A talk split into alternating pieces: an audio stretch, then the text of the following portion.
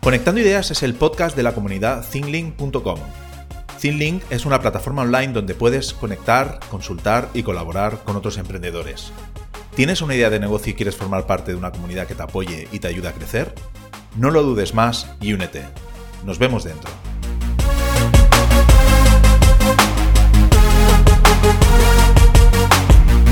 Hoy nos visita en Conectando Ideas Ana Nieto Churruca. Ella es escritora y economista y, eh, como veremos, muchas cosas más. Eh, hola Ana, bienvenida a Conectando Ideas, gracias por visitarnos. Hola José, muchísimas gracias por invitarme a tu programa. Sí, sí, desde luego que, no dude un momento cuando te pusiste en contacto conmigo para participar. Eh, quiero comentarte que, mi mujer es seguidora de tu podcast, o sea que me dijo, ni te lo pienses un segundo en, aceptar su, invitación. Y, bueno, me encanta que os pongáis en contacto conmigo para afrontar estos retos intelectuales y bueno, y, y gracias a, invitados como vosotros, tan conocidos y tan, y tan profesionales, el podcast realmente está consiguiendo unas estadísticas eh, muy elevadas que nunca hubiera pensado yo tener cuando comenzó. Así que agradecerte que estés aquí, que pases este rato con nosotros. Bueno, pues nada, encantadísima. A ver si damos contenido de valor que interese a tu audiencia. Aparte estás en, en, un formato muy cómodo para ti, o sea, tienes un podcast con muchísimos episodios estás rondando los 400 episodios, o sea que te encuentras en un formato muy cómodo para ti. Sí, fíjate, yo empecé con el podcast hace ocho años, cuando prácticamente no había podcast, cuando tenías que...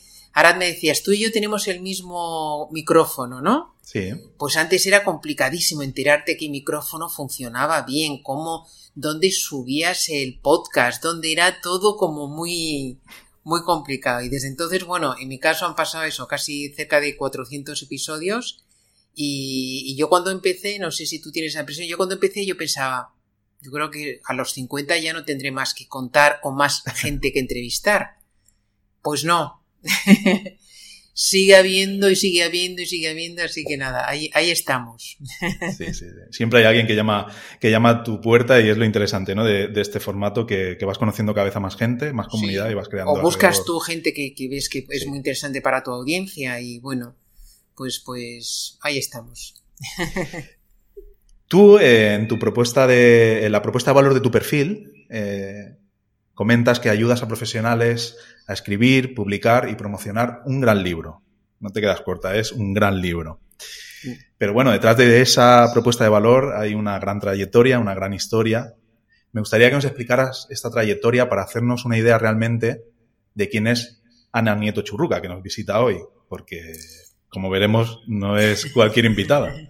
Por favor, preséntate. Eh, soy una, una más de tus, eh, de tus, de tus invitados. Mira, eh, vamos a ver por dónde empieza. Eh, para no alargar mucho el tema. Eh, bueno, yo era funcionaria, trabajaba en un sitio que se llama el Instituto Español de Comercio Exterior, soy economista y me dedicaba a viajar mucho, ¿no? Que es una cosa muy bonita, pero también tenía un trabajo bastante rutinario, que no me gustaba nada, y también me gustaba hacer las cosas a mi manera, etcétera, ¿no? Lo que nos pasa a los emprendedores.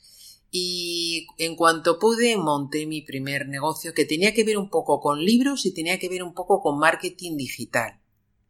Entonces, eh, yo monté, acabé montando una agencia de marketing digital, estuve em, dirigiendo la agencia durante pues 12 años o 14 años, que mm, es un proyecto, es una, una empresa que vendí hace dos años ya, y, seguía, aparte de dedicarme a hacer páginas web, hacer SEO, luego hacer redes sociales, ¿no? Porque cuando yo lo monté no existían ni las redes sociales, para que tengas una idea. Entonces se hacía SEO sobre todo, ¿no?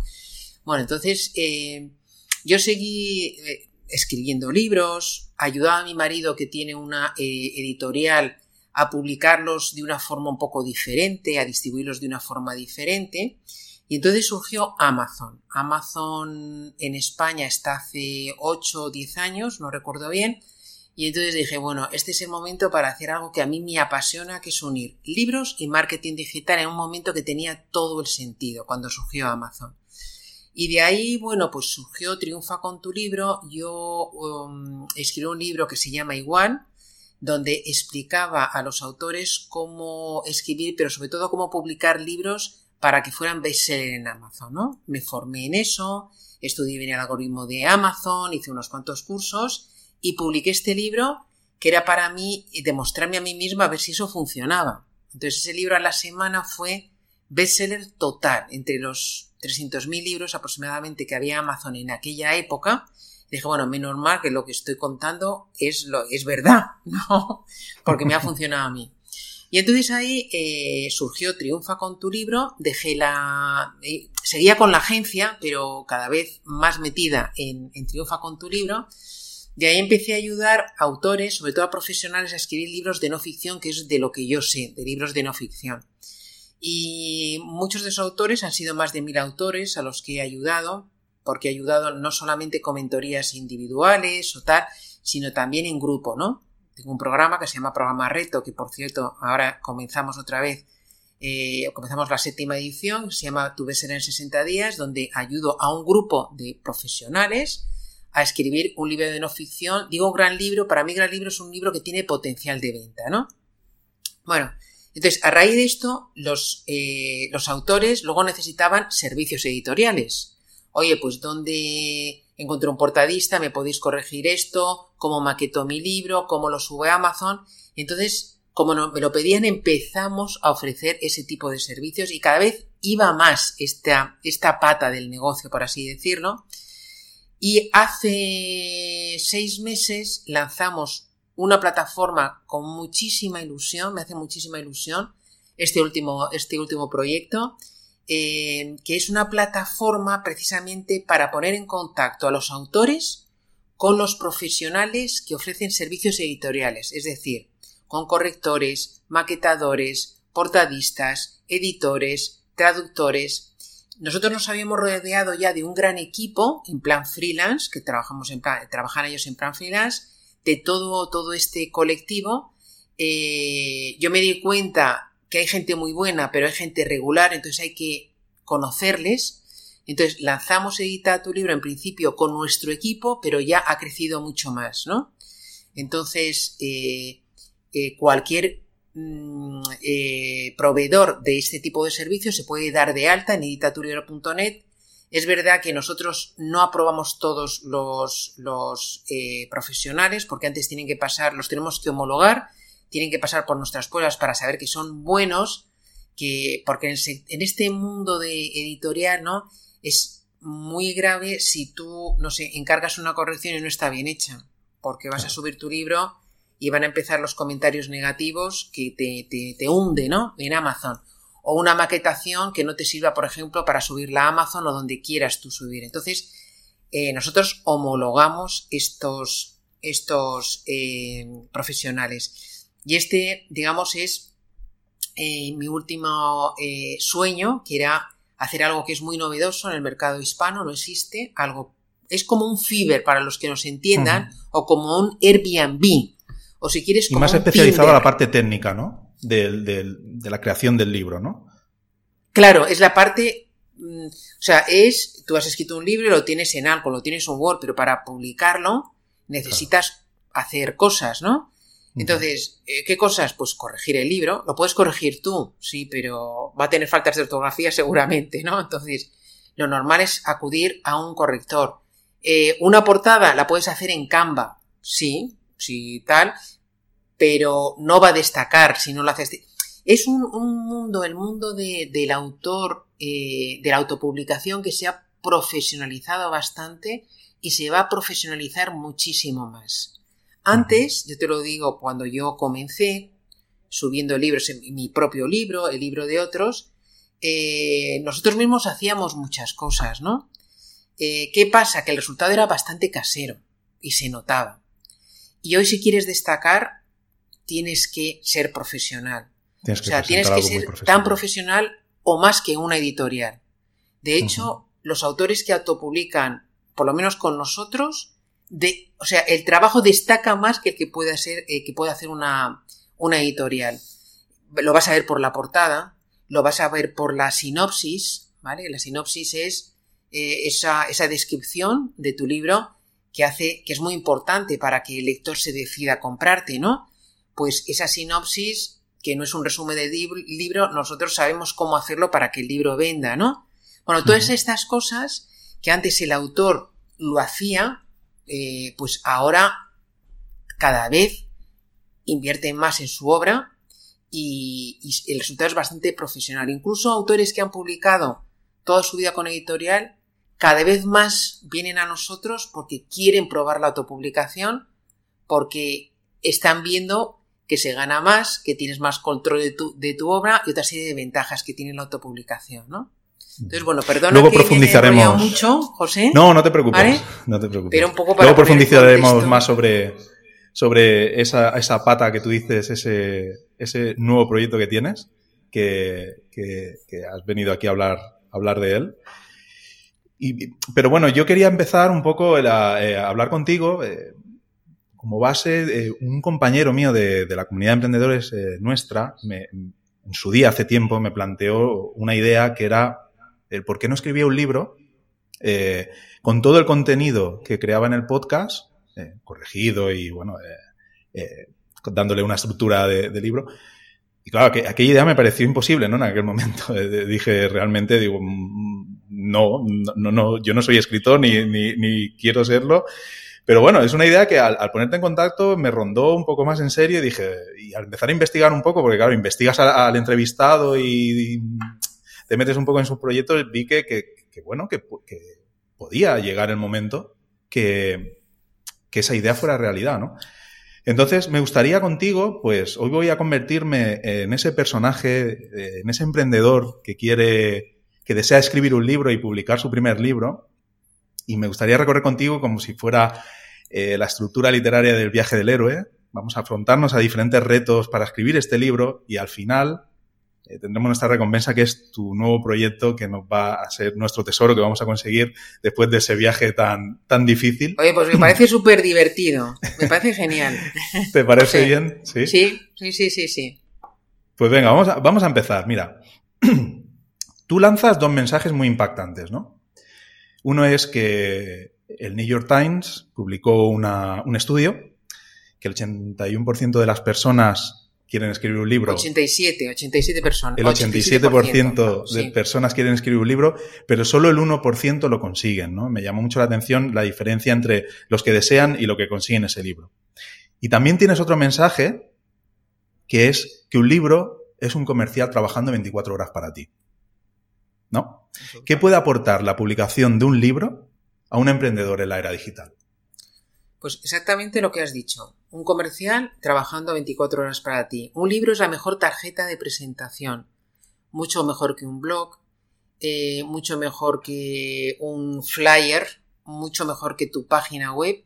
Si tú eh, has leído el libro de alguien de un tema que a ti te interese y te ha aportado valor, eh, luego esa persona, ese autor, no te va a tener que convencer de lo que sabe de ese tema y es mucho más fácil pasar de lector a cliente. O sea, el libro es un conversor de clientes brutal. No hay nada como eso. Yo siempre les digo a los autores, les digo, ¿quieres que te dé mi mejor consejo de para qué debes utilizar tu libro? Te, estoy hablando de libros de no ficción. Como un link magnet. Es decir, eh, para convertir esos lectores en clientes. Eso es lo que, lo que más te va a convertir, porque no hay nada que te dé más autoridad y que te abra más puertas que un libro. Lo cual no quiere decir que el libro lo vas a tener en un cajón, lo tienes que mover. Lo tienes que mover. Y el libro ya tirará de ti. Pero es, yo creo, lo que, por lo menos a mí, a mí desde luego, y a muchos autores que he tutorizado lo he visto. A mí, yo he hecho tres emprendimientos en mi vida. Bueno, este es ya el cuarto, con editatulibro.net menos este cuarto, ¿vale? Los otros tres siempre lo que he hecho es escribir un libro, lo primero. Y eso me ha abierto las puertas a, a, montar un negocio bastante próspero en los tres casos, ¿no? Entonces, mm, lo cual no quiere decir que si además tienes audiencia es mucho más fácil. O sea, si encima tienes audiencia, porque a mí la gran mayoría de la gente que me viene es gente que ya tiene una audiencia, pero no tiene el libro, ¿no? Pero básicamente yo creo que es eso. Te abre muchas puertas eh, y te convierte muy bien, convierte muy bien lectores en clientes.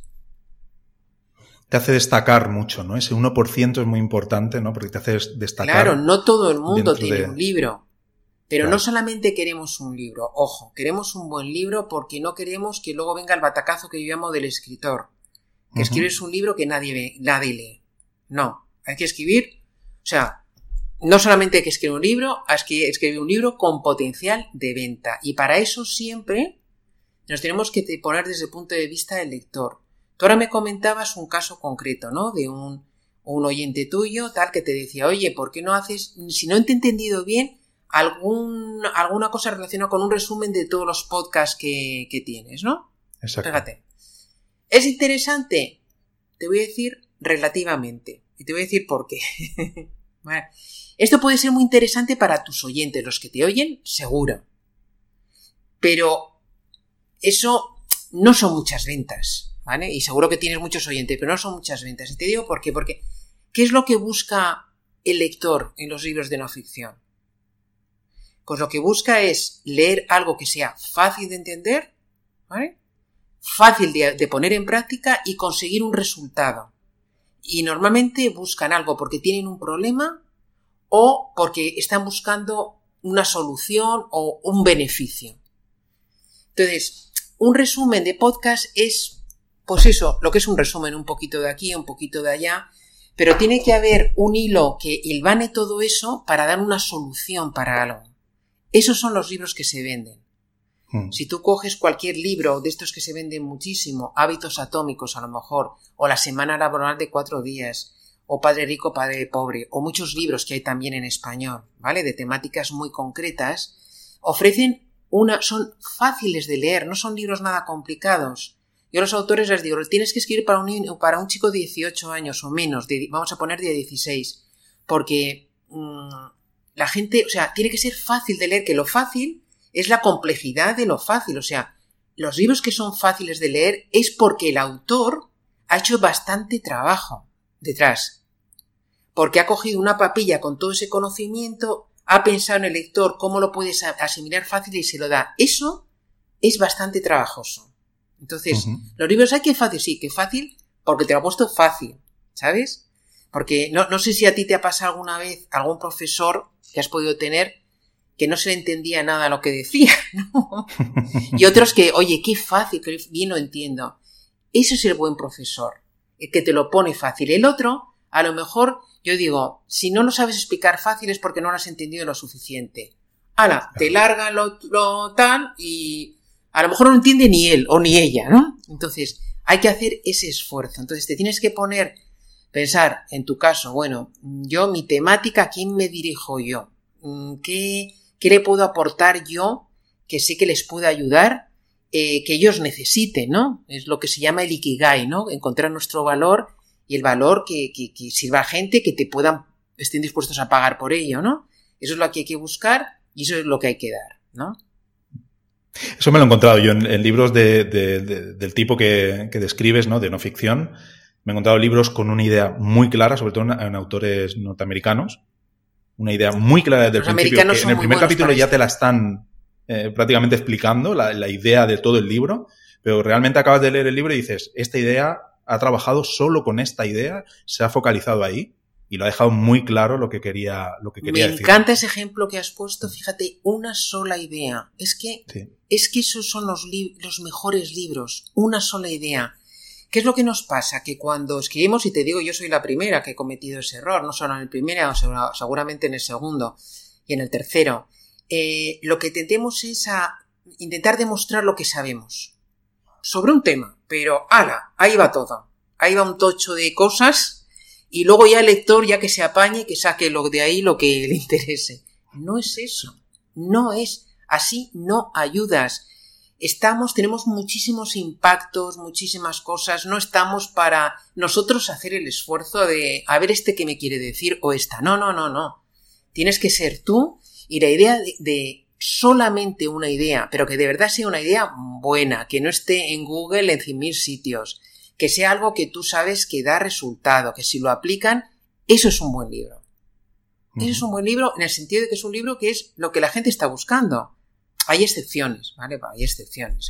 Pero nosotros acabamos de publicar un libro que es eh, Manual de Estilos Decorativos, que son 600 páginas, pero son, estilos, son 19 estilos decorativos distintos. Es un libro muy diferente, ¿sabes? A otro tipo, a la gran mayoría de libros que son en la línea que dices tú. Una sola idea, bien clarita desde el principio, ya sabes, pero tú ya sabes que te va a ayudar a eso que estás tú buscando. ¿Sabes? Claro. Pues ya lo tenemos claro, ya tenemos claro de que cómo tiene que ser nuestro libro, cómo lo tenemos que... que, fácil, acordarse de fácil, fácil, fácil. Fácil, fácil. Eh, y entonces vamos a comenzar a escribirlo, ¿no? Eh, tú compartes mucho contenido pues, sobre creación literaria, ¿no? De generar ideas, estructurar correctamente el libro, lograr la, atención del lector. Además tienes un proyecto que se llama Triunfa con tu libro que yo creo que se basa bastante en todas esas partes, ¿no? Para un primer eh, un escritor con una primera obra, eh, ¿cuál es la parte más compleja que has detectado tú en los más de mil autores que has ayudado a publicar? Vale, una, elegir una temática vendible. Vale, eh, que a la gente le cuesta, le cuesta bien elegir, porque quieren eso, ponerlo todo, ponerlo todo. Elegir una temática vendible es una temática que no haya demasiados libros del tema. Eh, ¿Quieres escribir sobre, sobre marca personal? Es que hay mucho ya. Entonces, tendrás que mm, ponerle algún adjetivo a esa, marca personal o para un colectivo, marketing personal para arquitectos, por ejemplo, y a lo mejor tiene sentido, o a lo mejor tienes que elegir una parte de esa marca personal, eh, no todo, que sea interesante eh, y que lo mismo, que sea fácil de entender, fácil de aplicar y que se consigan resultados. Entonces, elegir una temática vendible cuesta. Y luego también cuesta estructurar los contenidos, que de nuevo hay que ponerlo fácil. Eh, mira, yo hace poco leía un libro sobre Feng Shui eh, que me encantó. Se llama El pequeño libro del Feng Shui y ponía Feng Shui en el, en el salón, Feng Shui en el dormitorio, Feng Shui en la cocina. Yo dije, esta chica, que era una chica, ha entendido lo que busca la gente. La mayoría de los libros de Feng Shui te empiezan con definiciones de Feng Shui, con el Feng Shui tal, tal o sea, una cosa que para, para, la gente quiere cosas prácticas, ¿no? Normalmente te compras un libro de Feng Shui para tu casa y quieres eso. Es verdad que a lo mejor un experto en Feng Shui dice, qué horror, esto es simplificarlo mucho porque hay que explicar también esto, hay que explicar lo otro, pero es que la gente no quiere eso. Aunque no le expliques todo del Feng Shui, dale cuatro ideas que pueda aplicar y eso es lo que la gente busca, ¿no? Entonces, a la hora de estructurar a la gente le cuesta bastante.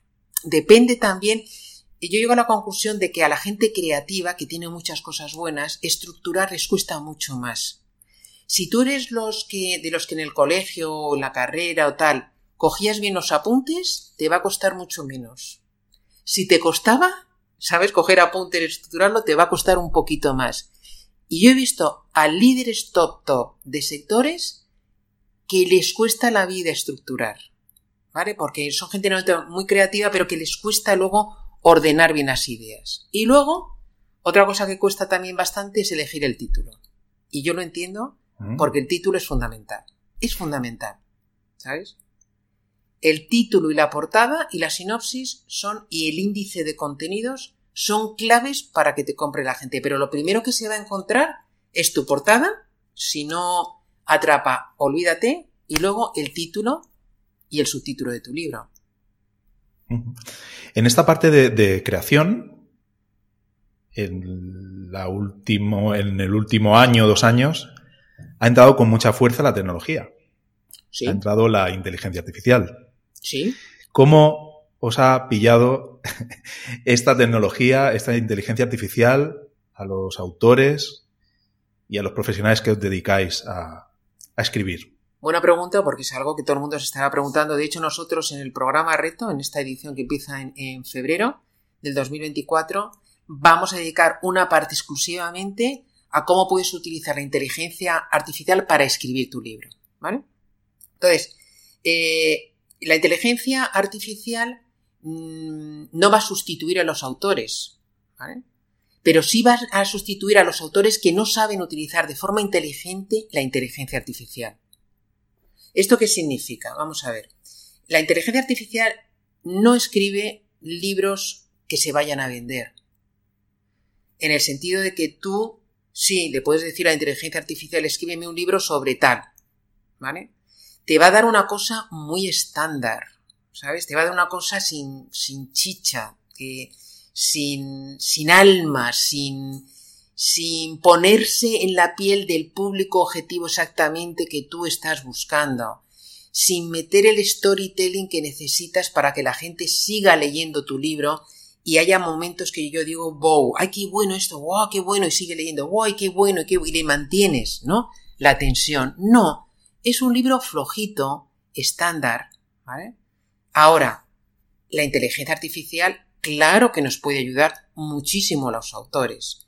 Nos puede ayudar a, cuando estamos bloqueado, bloqueados y decirle, oye, mmm, vamos a ver, eh, estructúrame este capítulo que no sé por dónde empezar, estructúramelo, o sea, ¿qué, qué temas debería tratar, por ejemplo?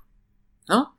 Y te lo, te lo va a dar, pero no vas a utilizar todo exactamente como te lo dice la inteligencia artificial, te va a valer, ah, pues qué buena idea, esto sí, esto lo modifico, lo vas haciendo tuyo, o sea, la inteligencia artificial está bien porque te da muchas cosas en bruto, ¿sabes? Que a lo mejor cosas que tú no habías caído, cosas que no conocías, pero tú eres el autor y tú tienes que darle la forma y el alma para que ese libro sea interesante.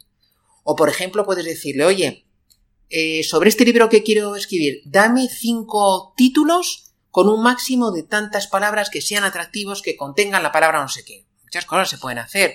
Te los va a dar fenomenal. Eso te va a desbloquear cuando estás buscando tú el título y te va a dar ideas, ¿no? Eh, o, fuentes de información para investigar sobre esto que quiero ver.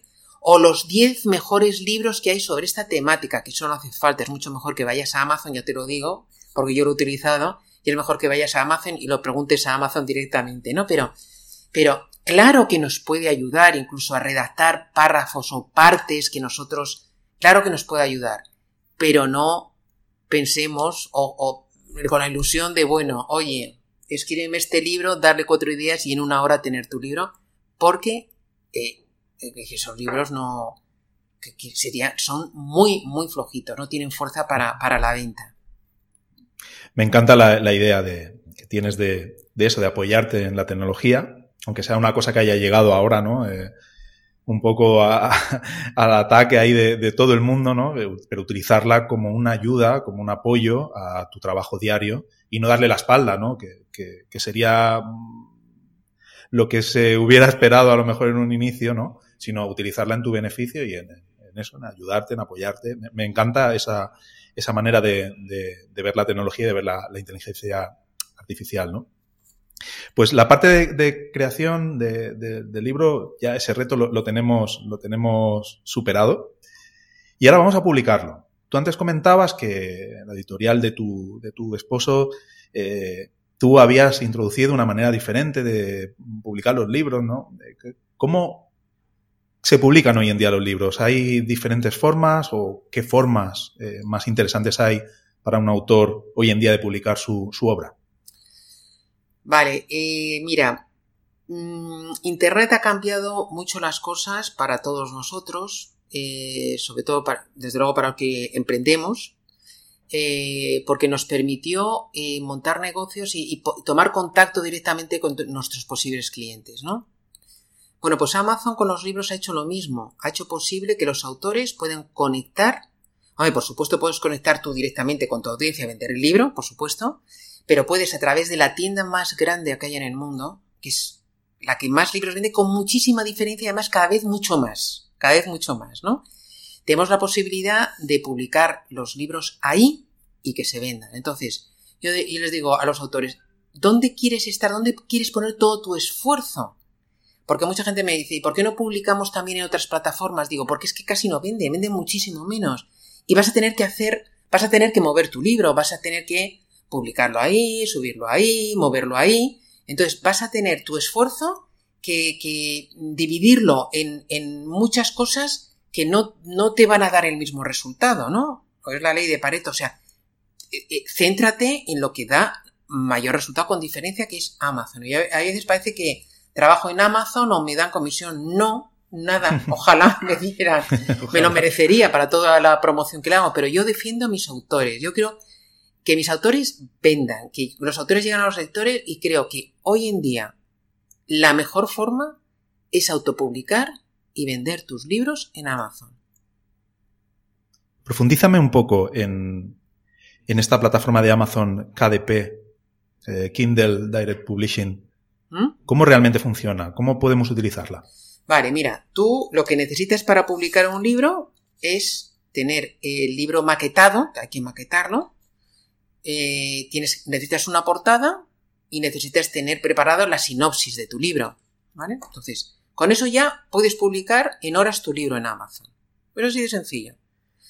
KDP, que es la plataforma donde se publica el libro, te va a pedir ya el título del libro, el subtítulo, otra serie de datos, el precio que quieres poner porque tú decides tu precio, va, otra serie de cosas muy importantes como son una parte de palabras clave, de categorías que son muy importantes, que hacerlo eso bien, y ya tu libro se publica.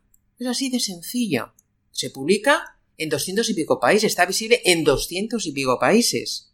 Entonces, eh, así funciona. Tú tienes la posibilidad, porque hay gente todavía que piensa, por ejemplo, que para el papel tienes que llevar los libros a una mm, central de distribución de Amazon para que los distribuya. No, eso lo hacen las editoriales. Las editoriales publican, por supuesto, los libros en Amazon porque saben que es donde más se vende. Entonces, eh, y ellos, ellos sí que imprimen ellos y ya. Pero los que, autores que autopublicamos, no. Subimos el libro maquetado y Amazon se encarga de publicarlo uno a uno print on demand, imprime cuando tiene un comprador que compra un libro, lo imprime y se envía. Y además. En formato papel. En formato papel, sí. En formato digital, por supuesto, eso es automático, se descarga y tal y cual, ¿no? En formato papel. Y también otra cosa que muchos autores no saben es que tú puedes eh, eh, comprar copias para ti de autor a un precio bastante razonable. ¿Vale? Razonable que es, pues por ejemplo, un libro eh, de, vamos a poner unas 200 páginas en blanco y negro, porque el color es mucho más caro, pues a lo mejor te cuesta a ti, si quieres comprar uno, dos o 999 por libro, son tres, tres y medio euros, ¿no? En papel. Entonces, eso está muy bien por si tú, bueno, pues quieres mm, a lo mejor eh, darlo a un cliente gratis o para un seminario que tengas, una conferencia o lo que sea, ¿no? Entonces, esa posibilidad también existe en Amazon. Por cierto, que en Amazon, en KDP, eh, ahora que hablamos de inteligencia artificial, te obliga ahora desde hace poquito a decir si tu libro está generado con inteligencia artificial o no, fíjate. Y define generado como que está generado en, o sea, mm, los contenidos, mayoritariamente los contenidos, no si tú has utilizado la inteligencia artificial como yo te digo, o sea, para que te estructure un libro, para, ¿sabes? Pero si es generado, te obliga no sé para qué, pero me temo porque ya hay detectores, tú sabes eh, que, ya eh, se puede detectar qué cosas están hechas con inteligencia artificial. No sé si esto lo premia o más bien lo castiga Amazon o lo penaliza de alguna forma, pero vamos, te obliga o eh, que yo sepa hasta ahora no aparece, pero a lo mejor acaban apareciendo los libros con una un sellito o algo que ponga esto está generado con inteligencia artificial, para que la gente lo sepa, que a mí me parecería esto lo más ético. Sí, desde luego. Entonces, bueno. Que, sepas que estás consumiendo algo que, que, está generado no es humano 100%, ¿no? Que... Sí, sí, simplemente para, para que tú lo sepas. Y, y, bueno, pues es una plataforma, ya te digo, muy sencilla. Eh, lo bueno que tiene es que eh, tú tienes el control total, tú sabes, tienes un panel de control donde tú sabes cada día lo que vendes, cada día, los royalties que, están que, estás ganando en qué tiendas, ahora Amazon tiene 15 tiendas online que cubren 200 y pico países, entonces sabes lo que estás vendiendo, con una editorial no lo sabes hasta el año y pico que te mandan una hojita con lo que has vendido y los royalties, no sabes nada más, ahí se acabó la cosa. Eh, yo muchas veces que entrevisto también para podcast a gente que, publica con editoriales o también mm, eh, yo mentorizaba a muchos autores que trabajan con editorial, claro, les dices, ¿cómo va tu libro? No lo saben, no lo saben hasta que no pase un, un año, año y pico, porque no saben, no tienen datos. En Amazon tú lo tienes eh, de forma inmediata, o casi inmediata. Me parece que hay un decalaje de uno o dos días, ¿no? Pero vamos, bastante inmediata.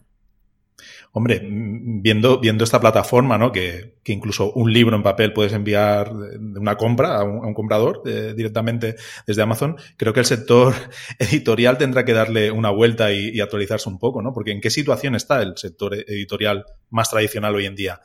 ¿Un pues autor puede vivir de escribir? A mí, a mí me da pena porque, bueno, primero empezamos por, por lo que está más cerca del lector, que es la librería tradicional, ¿no? Eso está desapareciendo, pero, pero una cosa impresionante. Digan lo que digan, ¿sabes? Porque tú eso lo ves, eh, bueno, sobre todo se nota mucho en provincias, ¿no? O en, el otro día no sé quién entrevistaba de, Sevilla y dice, mira, acaban de cerrar tres librerías, pero tres librerías clásicas de toda la vida, medianas grandes, ¿no? En Sevilla. Y esto pasa muchísimo. Y pasa mucho porque a mí me encanta ir a las librerías. Yo soy una rata de librería total y lo sigo siendo. Me encanta, me encanta ver los libros, me encanta. Pero pero es verdad que la gente compra cada vez más en Internet, porque ya no tiene tanto miedo a comprar, antes había como un poco de miedo. Luego el libro, pues sabes que ahí en Amazon tienes todos los libros y que te llega de un día para otro. Entonces es muy cómodo desde tu casa comprar un libro. Entonces, todo eso es que está ahí, ahí, está ahí. Entonces, y mucho formato digital. Yo, por ejemplo, todo lo que leo es en formato digital. Yo Claro, hay de, hay de todo. También se vende mucho formato papel, ¿eh, José? Eh, mm. Y la gente joven eh, compra mucho formato papel porque están tan cansados de lo digital que les parece como muy chulo, ¿sabes? Tiene una cosa física, les, les gusta. Yo, por ejemplo, leo papel, eh, el libro de no ficción. El de ficción sí que lo leo en la tablet, pero el de no ficción me gusta subrayar, me gusta tomar notas. Y entonces eh, compro papel. Pero hay cada uno. Yo creo que la cosa en general, si hablamos así en general, más o menos es un 60% digital, 40% papel lo que se vende, ¿no? Luego depende muchísimo de, las, de, los géneros y tal, ¿no? Pero, pero bueno, los dos formatos encajan perfectamente. Lo que, lo que va a más, mm, pero ya que tiene copa al mercado, es la venta por Internet, ¿no? Los libros se venden mayoritariamente por Internet y fundamentalmente se venden en Amazon. Entonces, eso es un hecho clarísimo las editoriales, pues mira, yo escucho cosas que digo, no me lo puedo creer lo que estoy escuchando. Yo tengo, trabaja conmigo una, editora, eh, bueno, y ha hecho un máster de edición, y, eh, y, yo le decía, bueno, ¿y os enseñaron a subir libros a Amazon? Dice, no. Digo, no me puedo creer que una persona que se dedica hoy en día a esto no le enseñen cómo publicar un libro en Amazon. Dice, no, porque era la bestia negra Amazon. Esto como lo que dices tú, la inteligencia artificial. Sí, lo puedes ver como una bestia negra o puedes decir, bueno, ya que tengo esto, vamos, vamos a estudiar y vamos a ver si lo puedo sacar yo rédito a esto, ¿no? O sea, todavía las editoriales la ven como la bestia negra, ¿sabes? Y, y bueno, pues siguen. ¿Qué es lo que pasa? Que, que cada vez hay más. Eh, se quita mucha gente que trabaja para ellos y ya trabajan porque tienen unos costes de estructura brutales, entonces trabajan en plan freelance y eso para, para el mundo de la autoedición luego es muy bueno porque hay tanta gente tan buena del mundo que ha trabajado en el mundo editorial con unos sueldos paupérrimos, te diré, y que son buenos, no, buenísimos, ¿sabes? Que, que bueno, ahora siguen trabajando en plan freelance, pero trabajando sobre todo para autores que autopublican. Bueno, recuerda el, el mundo de la música, ¿no? Con Spotify, cuando apareció Spotify. Totalmente. Eh, y, cómo nos ha cambiado hoy en día ¿Cómo ha cambiado? la percepción y la utilización. Ese ejemplo, eh, José, es buenísimo lo que dices tú. El mundo de la música ha cambiado, se ha puesto las piedras. El mundo editorial, no. No ha encontrado la forma. No ha encontrado la, forma. Se las pondrá también, seguro. Seguro. en alguna ocasión, eh, ya tenemos, ya tenemos eh, el libro ahí eh, publicado y distribuido, pero ahora viene una parte que creo que es muy importante y de la que tú eres muy especialista. ¿no? En alguna ocasión comentas que los principales competidores de tu libro no son otros libros, son Netflix, son YouTube y son las redes sociales. ¿Cuál es la importancia del marketing hoy en día en, en una obra, en un libro? Pues, mover ese libro y hacerlo atractivo al gran público? Vale. Eh, el libro primero tiene que ser bueno, porque si no, no hacemos nada. Y bueno, en el sentido que hablamos antes, ¿vale? Ese libro fácil, acordarse de la palabra fácil. Con, luego, y que esté bien presentado, que esto ya es la parte del marketing, ¿no? Una cosa es el contenido, ahora vamos la forma, o sea, la portada es fundamental, título, eh, sinopsis, índice de contenidos, porque eso es lo que, lo que hace el lector. El lector cuando va a comprar, digamos, es un funnel, ¿no? Entonces lo que hace primero es te busca en Amazon, seguramente por temática. Luego va y van a aparecer unos 10 libros, ¿no? En tu pantalla, con un tamañito pequeño. Estás compitiendo con esos 10 libros. ¿Cómo compites? Con la portada. Si tu portada no es atractiva, no llama la atención, no se ve bien el título, olvídate, ¿no? Entonces, una vez que eso se va a fijar en el título. Ah, qué atractivo, tal, sí, esto es lo que estoy buscando, esto promete, tal. Pon. Entra en, la ficha de tu libro que va a leer esa descripción o sinopsis. Si tú no la atrapas, muy pocas sinopsis se leen hasta el final, porque no son atractivas, son un rollo. Entonces, es muy importante captar dos primeras líneas. El objetivo de esas dos primeras líneas es que lean lo demás. Una vez que leen la sinopsis, van a entrar porque en Amazon te deja leer el 10% primero del libro. Entonces, lo que van a ver fundamentalmente es el índice de contenidos. Entonces, eso tiene que estar muy bien hecho para atrapar la atención. Incluso el primer capítulo es el más importante porque pueden que se lea un poquito y como empieces con los fundamentos, que es muy típico, hablas de marketing, empiezas por los fundamentos del marketing, eso a la gente no interesa. Los fundamentos no interesan nada. Entonces, tienes que entrar con algo atractivo, entonces es cuando la gente va a comprar, ¿no? Eso es cuando llegan allí. Pero claro, ¿cómo llegan hasta allí? Es el otro marketing, es el otro marketing que tienes que hacer. Moviendo tu libro, poniéndote en contacto cuando tú escribes el libro antes de publicarlo, si tienes cierta audiencia, va dando, ve dando a conocer, estoy escribiendo un libro sobre esto, mire, mirar esta portada, ¿qué os parece? O tengo estas dos portadas, ¿cuál os gusta más? ¿Qué, os, qué opináis de esto? ¿No? Y cuando, cuando llegue el momento de publicar tu libro, la gente lo va a estar esperando. Si no lo haces, va a ser al revés, va a ser como, compra mi libro, compra mi libro, pero ¿qué, me está diciendo ahora del libro, no? Entonces, hay que mover antes, antes de todo eso, y por supuesto, si tienes redes sociales, pues a lo mejor puedes hacer un, un vídeo, un short que llaman de, de, YouTube sobre una pildorita de contenido, de tu, o sea, hay que moverlo un poquito antes. Y ir preparando ya la estrategia de marketing, que esto es eh, parte de la estrategia. Por ejemplo, hacerte una lista de 100 contactos que vas a contactar. Gente influyente, para que te entrevisten aquí o allá, para hablar de tu libro, del contenido de tu libro. Eh, y luego también es importante el primer mes de publicación de tu libro en Amazon es cuando Amazon te va a hacer más caso. Lo va a considerar una novedad y con menos ventas vas a conseguir más visibilidad. Entonces, es un momento muy importante para mover tu libro, a lo mejor jugar con los precios, ponerlo más barato o, o dar un bonus con tu libro para que la gente lo compre, concentrar las ventas en pocos días para tirar de algo de Amazon y que te vea gente que no te conoce porque estás en la lista de los más vendidos, ¿no? Estas son algunas ideas que si alguien está en esa fase, pues espero que le sirvan para, mover el libro. Incluso puedes hacer algo de publicidad, ¿no? En Amazon. Puedes hacer publicidad, hay Amazonas, nosotros hacemos en editatulibro.net, hay ese servicio que nos lo pide muchísima gente, es uno de los servicios que más nos pide, pero nosotros no lo hacemos con cualquiera, ¿vale? Porque eh, para que te funcione, tienes que tener una buena portada, un buen título y una buena sinopsis. ¿Sabes? Entonces, eh, cuando nos llegan autores que no lo tienen, le decimos, mira, depende, puede ser la portada, pueden ser las tres cosas, puede ser eh, la sinopsis. Si quieres cámbialo, porque sabemos que si no, no funciona. Por mucha publicidad que metas, eso no está, no es atractivo, no está bien hecho, no funciona.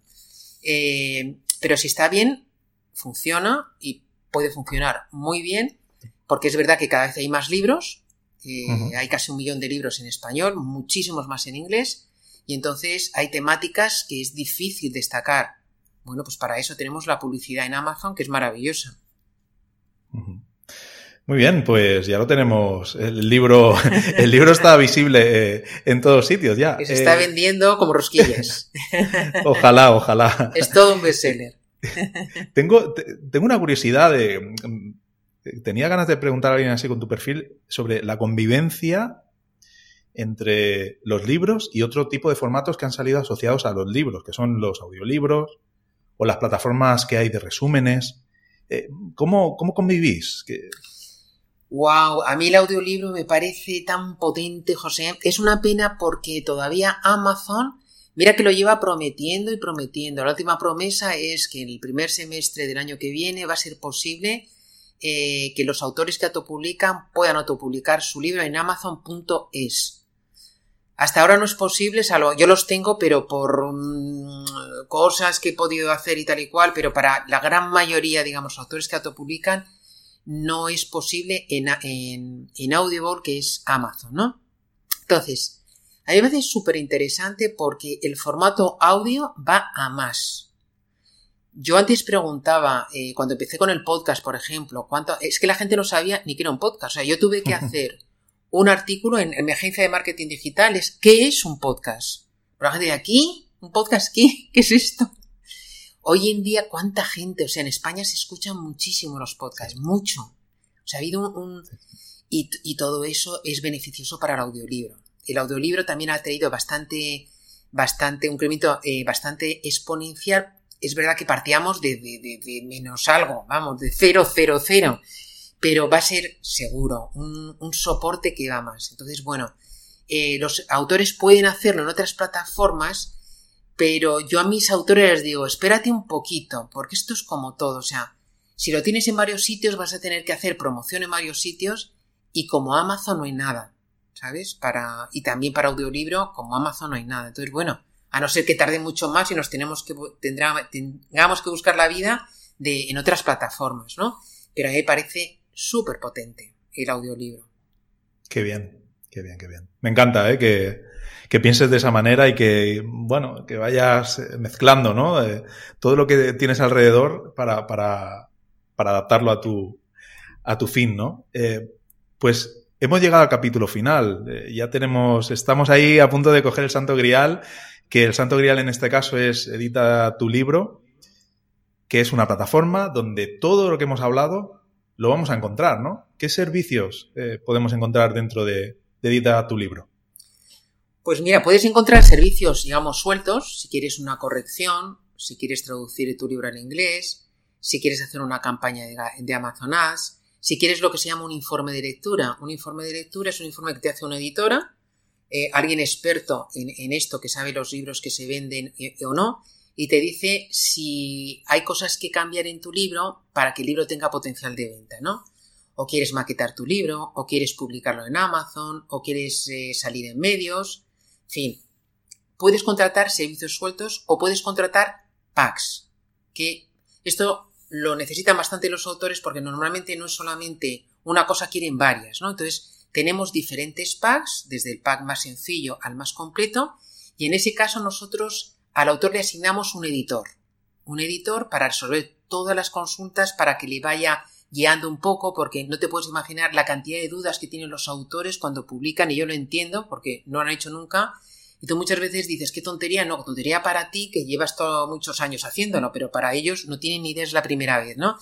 Entonces, eh, le asignamos un editor para que esté tranquilo, para que sepa pasito a paso cómo va, que si, si contrata un pack muy completo, pues entonces se hará la corrección, que es lo primero que se hace. Al tiempo que la corrección se hace la redacción de la sinopsis. Una vez que se tiene que eso, se hace la portada y se le explica tal, las portadas tal, cómo se hacen y tal. Luego iría eh, la maquetación, ¿no? Primero va la maquetación en papel, luego va la maquetación en digital. Luego va eh, la publicación y el posicionamiento en Amazon. Y con eso hacemos una sesión como estas, eh, vía sesión online, para explicarle cómo se hace, aunque no es necesario, pero sabemos que el autor lo quiere saber, lo quiere conocer y tal y cual. Y, de ahí, pues puede pasar eh, a publicidad en, Amazon y a Amazon Ads o incluso eh, podemos partir antes incluso. Nosotros redactamos libros, o sea, lo que es el ghostwriting. Gente que no tiene tiempo para nada y hacemos desde biografías, ¿sabes? Que eso nos demanda bastante la gente, a, libros, ¿no? Eh, hasta todo el proceso final que sería, yo creo que lo último sería salida en medios, ¿no? Una vez que tienes el libro y lo tienes publicado y lo tienes posicionado, pues lo que sería la, salida en medios. Entonces. ¿Y cualquier persona se puede dar de alta o, necesita tener una obra escrita? para darse de alta. Se puede dar de alta de alta cualquiera, incluso eh, puedes tener el libro, eh, hombre, tienes que tener el libro escrito o casi escrito, ¿vale? O, o no tener libro y contratar un eh, ghostwriter, ¿vale? Un ghostwriter, pero eh, la mayoría ya tienen el libro escrito y a lo mejor pueden empezar por lo que es un informe de lectura. Bueno, antes de subirlo a Amazon quiero saber si mi libro tiene potencial de venta. Este es un servicio súper interesante porque es un curso intensivo de escritura para ti, concreto, alguien que te va a decir, normalmente es una editora con bastante experiencia, que ha trabajado en editoriales grandes, que es la gente que decidía qué libros se publicaban o no, y los que se publicaban al autor le decía lo que tenía que cambiar para que el libro tenga potencial de venta, porque eso sí que saben las, las editoriales lo que se vende y lo que, se, lo que no, ¿no? Entonces que a ti alguien así te diga lo que buenamente, sin crítica ninguna y, y, intentando ser muy prácticos, no todo abajo, no. Vamos a ver, ya sé con lo que tú tal, tal, ¿por qué no cambias esto? ¿Por qué no? Depende de los autores, a lo mejor a uno les dice que tiene que meter un, alguna historia más, o yo qué sé, o ser menos didáctico, lo que sea, ¿no? Y, y bueno, es, es, un, es, uno de los servicios ¿no? que se ofrecen. Pero bueno, es una batería, yo creo que es la batería más completa que hay ahora mismo en el, en el mercado español y es diferente porque es de autor a proveedor de servicio directamente y eso supone un ahorro de costes importante también. Claro. Y, y la parte del, del, profesional, la parte del proveedor de servicios que estabas comentando, para darse de alta en la plataforma, ¿qué proceso de selección, qué revisión tiene? ¿Cómo Vale, se mira, contacto con vosotros? Es, es, muy sencillo. Cualquiera se puede dar de alta. Hay una parte de alta. Eh, tienes que darte de alta. Son unos cuantos datos de ti como profesional y luego ya das de alta el servicio que quieres o los servicios que quieres. Y es muy sencillo. Te va pidiendo, bueno, ¿qué servicio es? ¿Qué precio lo quieres poner? Eh, descríbelo. Eh, dime si hay extras y tiene un precio especial. Eh, sube fotos. Normalmente es mejor con foto porque es mucho más atractivo. Y entonces eso no sube automáticamente. Eso nos llega inmediatamente a nosotros y entonces nosotros hacemos una, una prueba, ¿vale? No le quiero llamar examen, que suene un poquito, pero una prueba al maquetador, al corrector, lo que sea, para nosotros estar seguros de que sabe maquetar, sabe corregir, sabe traducir, tal. Lo hacemos, se lo mandamos inmediatamente eh, y, y nos contesta. Si pasa la prueba, inmediatamente se da de alta y ya está visible en la página web. Incluso, o sea, garantizáis la calidad del proveedor. Asesoramos... ¿Qué? ¿Perdón? Que digo que garantizáis totalmente la, la, la calidad del proveedor. Garantizamos. Vosotros personalmente. Garantizamos. Y, y te quiero decir, homologamos. Y luego hay una cosa muy importante que es los comentarios que va dejando la gente sobre los, servicios. Entonces, ahí se pueden ver los comentarios que deja la gente. Habrá gente que tenga comentarios, hay gente que no, hay gente que tiene muchos. Ahí está, ¿no?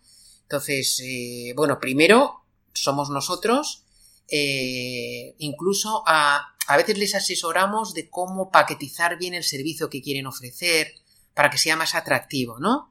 O, le damos ideas, ¿sabes? De cómo... Ahora, por ejemplo, yo estoy hablando con una editora buenísima que va a ofrecer este servicio de, de ghostwriting, ¿no? Entonces, mm, para poder venderlo hay que saber paquetizarlo, ¿no? hay que dar, pues oye, este más sencillo, este ta, ta, ta, ta, y nosotros le asesoramos para que lo pueda hacer bien porque sabemos que es más fácil venderlo así, ¿no?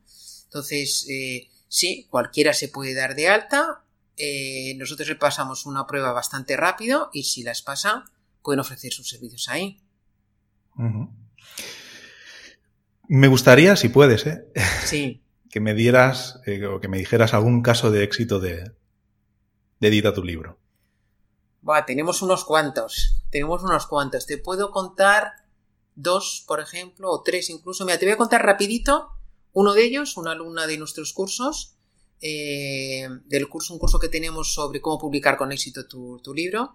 Ella escribió un libro sobre hipotiroidismo, eh, lo publicó y al publicarlo, a la semana tenía seis propuestas editoriales dos de las dos grandes editoriales, que la gente puede pensar quién es, otras dos independientes y dos agentes eh, literarios. A, los, a la semana. A la semana. Bueno, O te puedo contar el caso, por ejemplo, de de, ay, ¿cómo se llama? Este abogado que ha escrito un libro que se llama Abel Marín, Protege tu herencia, un abogado que se apuntó al programa Reto. Eh, es un, abogado, uno de los grandes expertos que hay en España sobre herencias, ¿no? Entonces, él se apuntó con mucha humildad, era un súper experto, pero le faltaba poner el foco al cliente. No quería un libro, una tesis para otros abogados, sino dirigirse a sus clientes. Y esto le costaba la vida, no sabía muy bien cómo hacerlo, ese fue el motivo principal, ¿no? Por el que se apuntó. Y efectivamente, fue un libro focalizado.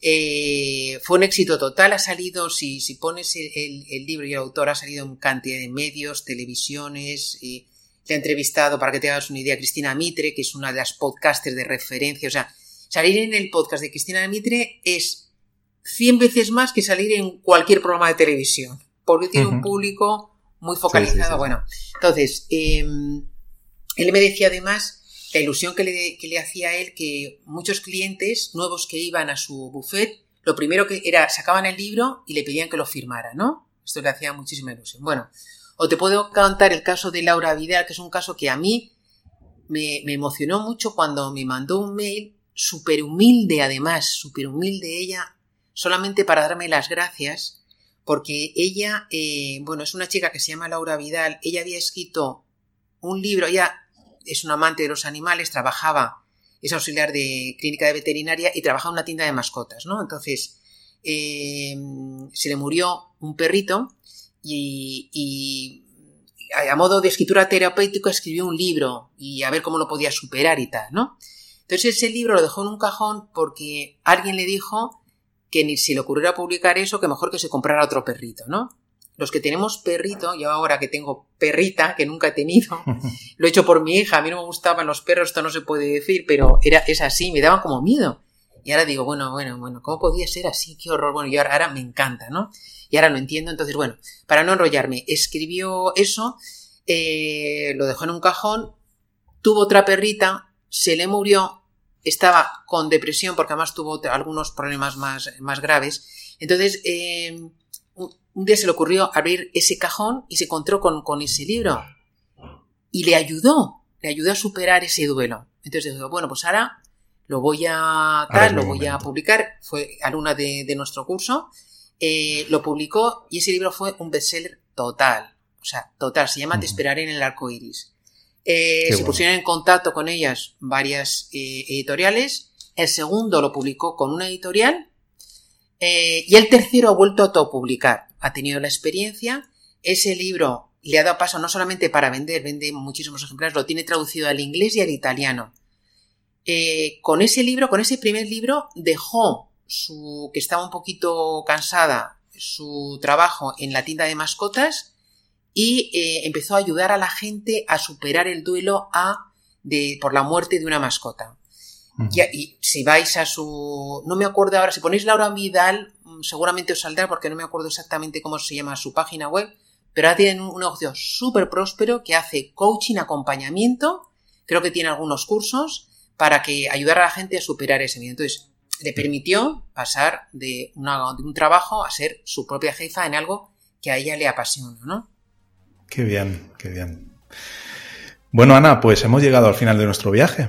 Ya hemos conseguido, hemos conseguido lanzar eh, y publicar ese libro tan, tan esperado. Hemos aprendido muchísimo de ti. Eh, pondremos todos los enlaces de, todos tus proyectos en, las notas del programa. Agradecerte este rato. He estado muy cómodo hablando contigo. Eres una persona muy tranquila ¿eh? y transmites tranquilidad porque yo soy realmente soy, soy soy tranquilo, pero mm, los nervios van por dentro, ¿no? sí. Bueno, a mí también pasa lo mismo. Con la gente me dice que soy muy zen, pero bueno, la procesión va por dentro también. Pero la verdad es que ha sido una conversación muy, muy tranquila y muy, muy enriquecedora, sobre todo de, todo lo que nos has enseñado de, este mundo editorial y, de lo, cómo, está cambiando y cómo estás ayudando a que, a que todo esto cambie. Muchas gracias, Ana. A ti, de verdad. Yo he estado súper cómoda, José, te, te digo de verdad. Me ha encantado ese viaje del, del escritor que hemos hecho. Y ojalá alguien que tenga ese sueño, que tenga pensado, le hagamos un clip para que diga, venga, me voy a poner ya. O si lo quiere publicar, venga, vamos a publicarlo y vamos a publicarlo bien, para que ese libro se venda, que eso es muy, muy emocionante para, para los autores. Espero que hayamos eh, roto barreras y que la gente se anime, se apunten a, a editar tu libro y a triunfa tu libro para que, que lo hagan realidad. Pues muchas gracias, Ana. Eh, un placer. Eh, espero que repitas, que otro día quedemos y hablemos de marketing o de tanta experiencia que tienes en, en, empresa y en tantos sectores. Y de verdad que ha sido un placer eh, tenerte en Conectando Ideas y, y que vaya todo muy bien, que tus proyectos eh, sigan adelante y, y tengas mucho éxito. Muchas gracias, José, y espero algún día y que no tarde mucho ver tu libro publicado y que sea un bestseller. a ver, a ver. Muchísimas gracias. Gracias. Conectando Ideas es el podcast de la comunidad thinlink.com. ThinLink es una plataforma online donde puedes conectar, consultar y colaborar con otros emprendedores. ¿Tienes una idea de negocio y quieres formar parte de una comunidad que te apoye y te ayude a crecer? No lo dudes más y únete. Nos vemos dentro.